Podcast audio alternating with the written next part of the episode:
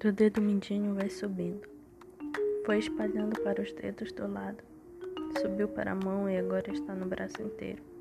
O meu medo e receio é chegar ao coração e ele parar. Parar de vez. Não ser meu. Não parar de doer. Tento buscar na sanidade que me resta o controle dessa situação, mas a ansiedade não ajuda.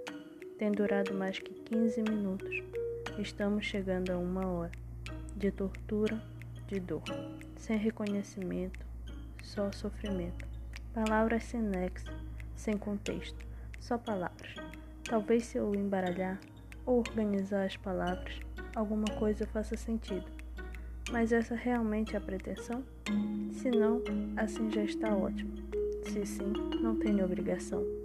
Me deixe, mas me carregue um pouco, um colo, um calor, um abraço, cores, pintura, arte, tudo chega ao seu limite.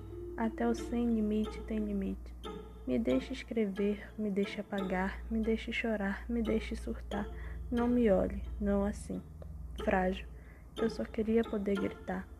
Estou nesse momento fazendo isso, mas dentro da minha cabeça, minha garganta rasgou, com um grito preso estourou. Dor. Dor é tudo que estou sentindo mas ao mesmo tempo não estou sentindo absolutamente nada, mas esse nada está tão cheio que transborda sob meus pés, de cima da minha cabeça. Isso não me diz nada, não alivia nada, não faz passar nada. Só queria virar e gritar não.